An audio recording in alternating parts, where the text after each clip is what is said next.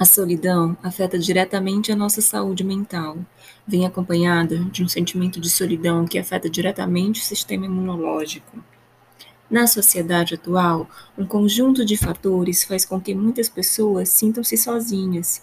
Isto daria páginas e páginas de discussão. A questão é: é possível superar o medo da solidão? Sim, não é um processo fácil e, na maioria das vezes, você pode precisar de ajuda profissional. Algumas mudanças podem ajudar. Primeiro, você é importante. Descubra seu potencial e confie em si mesmo. Mesmo que haja dias difíceis, busque compreender o que está por trás do medo, pois muitas vezes o sentimento de solidão pode se transformar em algo irracional. Segundo, perdoe o passo Perdoe o passado e olhe para frente. Perdoe o que te magoa e deixe para trás. Memórias de rancor podem te paralisar. Terceiro, para sentir-se feliz, você não precisa estar em um relacionamento. Muitas vezes a sociedade prega um discurso de que você só será feliz em um relacionamento, e depositar sua felicidade em um relacionamento é um dos maiores erros que cometemos.